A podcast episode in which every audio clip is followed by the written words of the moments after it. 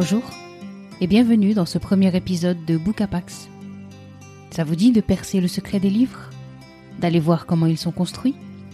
Venez, je vous emmène dans les coulisses de l'écriture. Ce podcast, c'est pour vous, passionnés de lecture. Ensemble, on va se glisser dans les arcanes du style, fouiller les tréfonds du langage. Vous aussi, vous lisez un livre en cherchant à savoir comment il est bâti? Alors suivez-moi. Aujourd'hui, on va se pencher par-dessus l'épaule de Véronique Ovaldé. Son dernier roman, intitulé Personne n'a peur des gens qui sourient, j'en ai entendu parler un soir à la radio. J'étais là, à balancer les jouets de bébé dans le panier où je les range, quand j'ai été arrêté par la voix de cet auteur. Dans sa voix, il y avait un sourire. Et pourtant, ce qu'elle racontait, c'était tellement plein de tension, le roman venait de paraître en format poche, et dès le lendemain, je me le suis procuré et je l'ai entamé. Je m'en souviens très bien, c'était dans un café, pas très loin de la librairie. Entendre l'auteur m'avait donné trop envie de la lire. Dès les premières lignes, je me suis laissé entraîner. Écoutez plutôt cet incipit. Gloria était prête depuis tellement longtemps que lorsqu'elle a pris sa décision, elle a eu besoin d'à peine une heure pour tout emporter.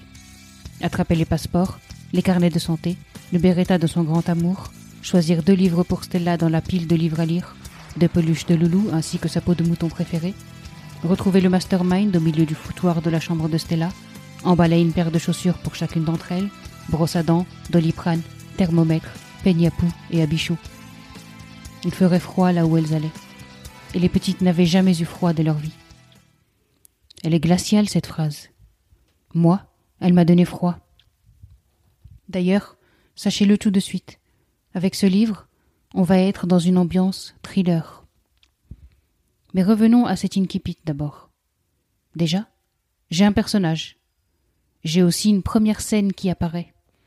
Elle me met dans une ambiance, celle de la course, de l'échappée, mais en même temps, elle me laisse très inconfortable. En fait, à ce stade, on a autant d'informations que d'interrogations. On a beaucoup de détails, le beretta, la peau de mouton, les livres ou le peigne à poux. Mais on se demande où on va. Cette longue phrase d'attaque, c'est comme un serpent qui s'enroule et m'en serre. Ça me pique, ça m'étonne et ça me questionne. Gloria prend les passeports, et moi je me demande pour quelle raison. Je me dis qu'elle part pour un voyage sans retour. Et cette première image que me projette le livre, elle est vraiment intrigante. En tête, moi, j'ai toujours ce pourquoi. Et en même temps, la succession de virgules me donne le tournis. Elle précipite le rythme, elle ajoute encore davantage à l'agitation. Là, ça y est, je suis accroché. La tension est bien présente et elle me tient.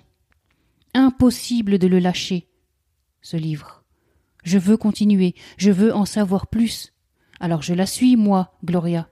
J'embarque avec elle, je m'accroche à ses pas, je suis ses gestes. Je ne la lâcherai plus. Tout ça, Véronique Ovaldé, elle le sait. Mais évidemment, elle me donne qu'une partie des infos que je cherche. Elle sait qu'elle m'a ferré, mais elle choisit de me laisser suspendu. Au chapitre suivant, plutôt que de me donner une suite à cette fuite, elle choisit de revenir en arrière, aux dix-sept ans de Gloria et à sa première rencontre avec Samuel, son grand amour. Écoute plutôt comment ça démarre. Quand Gloria vit Samuel la première fois, elle pensa En voilà un qui n'est pas le moins du monde à ma portée. Ce sera comme ça tout le long du livre. Un chapitre qui parle du présent, le suivant qui revient sur le passé. Cette alternance passé-présent, elle donne une construction très cohérente. Elle met en lumière la situation que vit notre héroïne, avec son histoire, son parcours, sa famille. Plus on avance, et plus on a de détails sur Gloria, et plus on a les clés pour comprendre l'histoire. On pourrait remercier l'autrice d'avoir la gentillesse de nous les donner, ces pistes. Mais non. Parce que encore et toujours les détails de sa vie sont là, mais reste l'inconfort du pourquoi. Pourquoi tu fuis, Gloria? En fait, plus on en sait, et plus on est perturbé. L'écrivaine, elle les connaît bien, ses lecteurs. Elle le sait bien que je suis impatiente, qu'on est tous impatients, qu'on veut encore et toujours savoir pourquoi. Et ce qu'il advient de Samuel dans l'histoire et des autres personnages. Elle me fait quand même patienter. Seulement, elle fait en sorte que cette attente reste agréable. Ces chapitres se font courts, trois à sept pages, pas plus. J'ai juste le temps de respirer, de reprendre mon souffle, et paf, j'ai une info qui vient ajouter une touche au tableau. Et puis, au moment où je commence à ronronner, à me lever dans l'histoire, l'air de rien, elle me glisse encore une révélation qui me réveille, qui me fait même relire ces mots pour être sûr d'avoir bien compris. Elle me fait par exemple tout un laïus sur la voisine de son tonton Joe, et puis elle me perd en m'en faisant un portrait épouvantable mais tellement drôle. Je ris, je suis distraite par ces lignes. Et puis en une phrase, elle retourne la situation. Et moi, je suis là, perdu, à revenir en arrière pour vérifier que je n'ai rien loupé. Ces chapitres, elle les entame très souvent comme des détonations. On est jeté dans l'action. L'autrice, elle nous met tout de suite le nez dans les gestes et les dires des personnages. Par exemple, elle commence son chapitre 6 comme ça. Quand tonton Joe réalisa que Gloria sortait avec Samuel, il la convoqua dans son bureau. Ton père t'a placé sous ma responsabilité. De quoi parles-tu? Ton père m'a dit qu'il comptait sur moi pour veiller à ta sécurité, jusqu'à ta majorité et au-delà. Je suis une grande fille. Tu es une toute petite fille. Tout de suite, je me mets à la place de Gloria. Je rentre avec elle dans ce bureau. J'en veux à ce tonton que pourtant j'adore de me convoquer. Je lui tiens tête autant qu'elle. Elle s'affirme face à cette autorité, et c'est ce qui l'a grandi à nos yeux. Ce roman, il est construit comme une nasse. C'est réellement un traquenard. La première phrase, elle me prend, elle me soulève, et je ne peux que rester concentré sur les lignes, sur les mots de l'autrice. La construction, elle me fait me débattre entre information et questionnement. L'écriture, elle va stimuler mon imagination. Elle me brosse un portrait fougueux de femme. En bref, j'ai beau me débattre, me sentir gêné aux entournures, je reste et je m'installe avec délice dans l'histoire. Parce qu'elle est pleine de rebondissements. On a beau s'être installé avec elle là où elle va, on s'attend à tout. Et ça, c'est agréablement troublant. Ce roman, c'est d'abord un formidable portrait de femme, de femme féroce, certes, mais déterminée et qui sait se réinventer. Véronique Ovaldé, elle n'en a rien à faire de la morale, et son héroïne, elle s'en ressent. Elle est combative, excessivement fière, et baigne un chouïa dans le surnaturel. L'autrice dit d'elle qu'elle veut, ouvrez les guillemets, se débarrasser des fantômes, mais demeurer loyale à la petite fille qu'elle a été. En somme, c'est une petite fille avec une hache.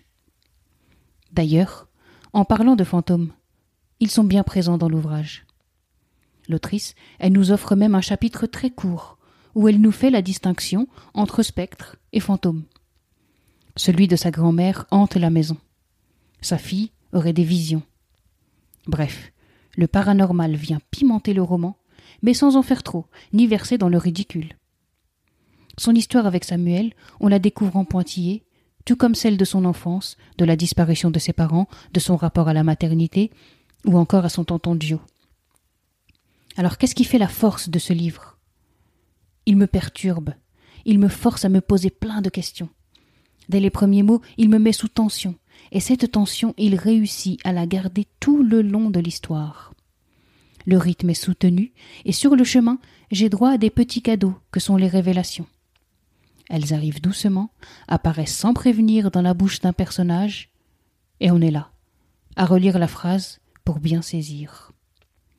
Gloria agit, et moi j'assiste à ses choix. Et forcément je me questionne. Je vais juger son rapport à Samuel, je vais observer sa façon d'éduquer ses filles, je vais me prononcer pour ou contre ce qu'elle leur impose en fuyant. À la toute fin du livre, quand j'aurai enfin toutes les clés en main, je vais décider si oui ou non je me place de son côté. En clair, c'est un livre fort, avec des personnages robustes, complexes, une héroïne vigoureuse, malgré ses faiblesses et l'enfance qu'elle trimballe. On a un humour grinçant aussi, et une, atmosphère qui tend vers la magie, vers l'envoûtement. Véronique Ovaldé, elle nous balade de bout en bout, et on sent qu'elle y prend plaisir. Elle joue sur l'ambivalence, et jusqu'au bout, elle nous laisse emprunter des fausses pistes.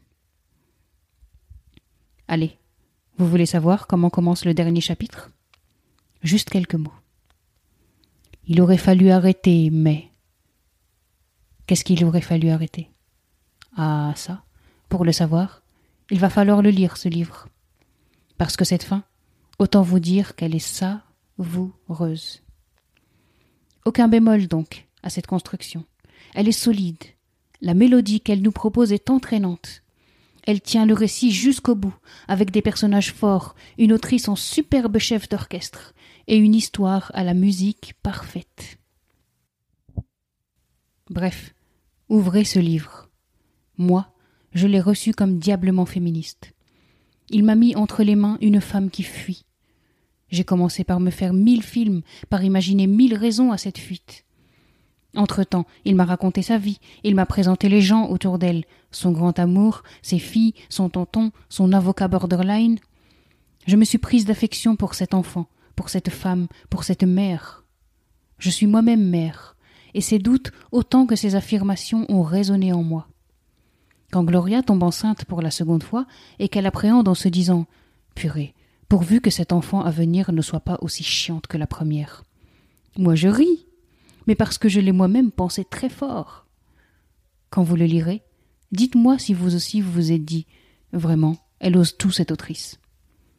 Bien sûr, elle reste dans les limites du vraisemblable. Mais moi, elle m'a poussé à me débrider dans mes écrits, à donner libre cours à mon imagination, quitte à aller loin, tout en maîtrisant mon sujet. Bref, elle m'a ouvert des voies, et pour ça, je l'en remercie.